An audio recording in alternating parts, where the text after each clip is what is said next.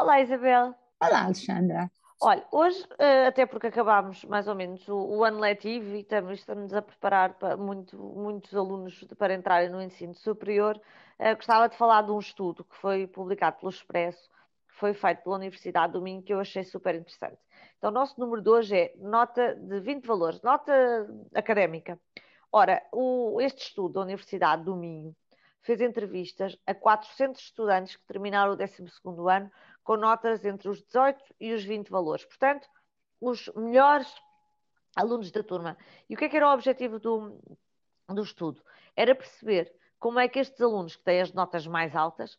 Ah, isto é, uh, atenção que isto é importante, ensino público como é que os alunos com estas notas mais altas se comportavam depois quando entravam na faculdade, em termos de, de, de notas académicas, de sucesso. Académicos, pronto, se, se mantinham estes, estes valores tão, tão elevados, se não mantinham. Então, a conclusão, só 5% eh, dos alunos é que manteve o mesmo nível de excelência. 10% mudaram de curso e 40%, portanto quase metade, admitiram que tiveram dificuldades de, de adaptação. Uh, e depois, o estudo explica, fez perguntas e chegou à conclusão do que é que explica então uh, que estes alunos, que depois veem os resultados piorarem bastante na faculdade, uh, tivessem 18, entre 18 e 20 na, na escola secundária. Ora, o facto de serem turmas homogéneas, em que os grupos por cada turma eram compostos só de bons alunos, e todos nós sabemos como nas escolas se organizam as turmas exatamente desta, desta maneira. Portanto, põe os melhores alunos todos normalmente na turma da manhã, os maus alunos na turma da tarde. Uh, no meu tempo, vou dizer no meu tempo, porque assim ninguém pode dizer que hoje ainda acontece, não sei se acontece ou não, juntavam os, os filhos dos professores todos na mesma, na mesma turma. Depois também eram miúdos, são miúdos, estes dos 18, 19 e 20, que têm explicações fora da escola e que uh, também se notou que há uma mobilização do capital social e económico dos pais para, um, ehm, no fundo, uh, puxar aqui um bocadinho, pelas, um bocadinho pelas notas.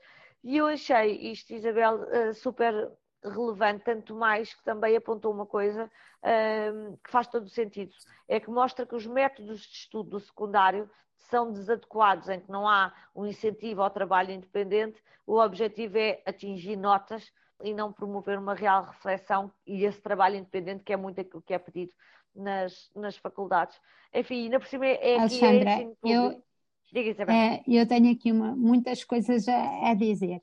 A primeira é que não me fazia é, espécie nenhuma que os pais invistam no, nas explicações, que é, os melhores ajudem os melhores a tornar-se melhores, à mobilização de, deste capital social e económico, há explicações, se este resultado servisse para alguma coisa. Ou seja, se me disser que este esforço todo é feito e estes miúdos chegavam a saber pensar, a saber estudar, a ter este estudo independente, a trabalhar uns com os outros, a trabalhar em equipa e chegavam à universidade e a adaptação deles era fabulosa, eu dizia: olha, abençoados pais investiram no futuro deste país, porque investiram puderam, em miúdos que vão de facto ter uma excelência e que puderam. E também, mas pelo menos estes têm. Claro, claro, a questão claro, é que nós, eu que sou mãe e que sou mãe de três filhos que fizeram os secundários e passaram para a universidade, e inclusive é que foram para universidades fora de Portugal, e percebi as dificuldades que eles tinham, e é exatamente o que este estudo diz.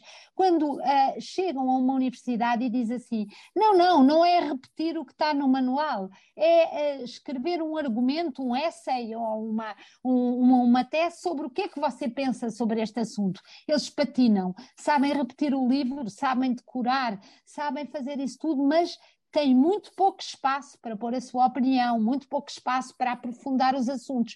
Eu lembro da minha filha estar no 12 ano a estudar História e eu olhar para ela e vê-la empinar a Revolução Francesa, paz, bará, bará, bará, um, dois, três. E quando eu lhe pedia, fui falar com a professora de História e disse: Uh, ouça, uh, a minha filha uh, não está a pensar, não está a perceber. E ela dizia: não dá, este ano do 12 não dá para pensar. Ora, quando ao 12 não dá para pensar, Quando é que se vai começar a pensar? E, portanto, é este investimento todo num, num tipo de ensino muito de decoração, de decorar, de decorar, muito de repetição e muito pouco, que o PISA nos dá sempre valores que mostram uh, esta nossa enorme dificuldade em resolver problemas que são fora da caixa, e é exatamente isto que depois e bem a universidade pede e os alunos não são capazes. Eu acredito, contudo, que tendo boas bases, se calhar se este estudo for feito ao segundo ou terceiro ano da universidade, muitas, muitos alunos que vêm já com boas bases terão sido capazes de, de se adaptar melhor adaptar, claro. e de recuperar e de se adaptar. Mas é uma perca de tempo, de recursos e a escola tem mesmo que mudar.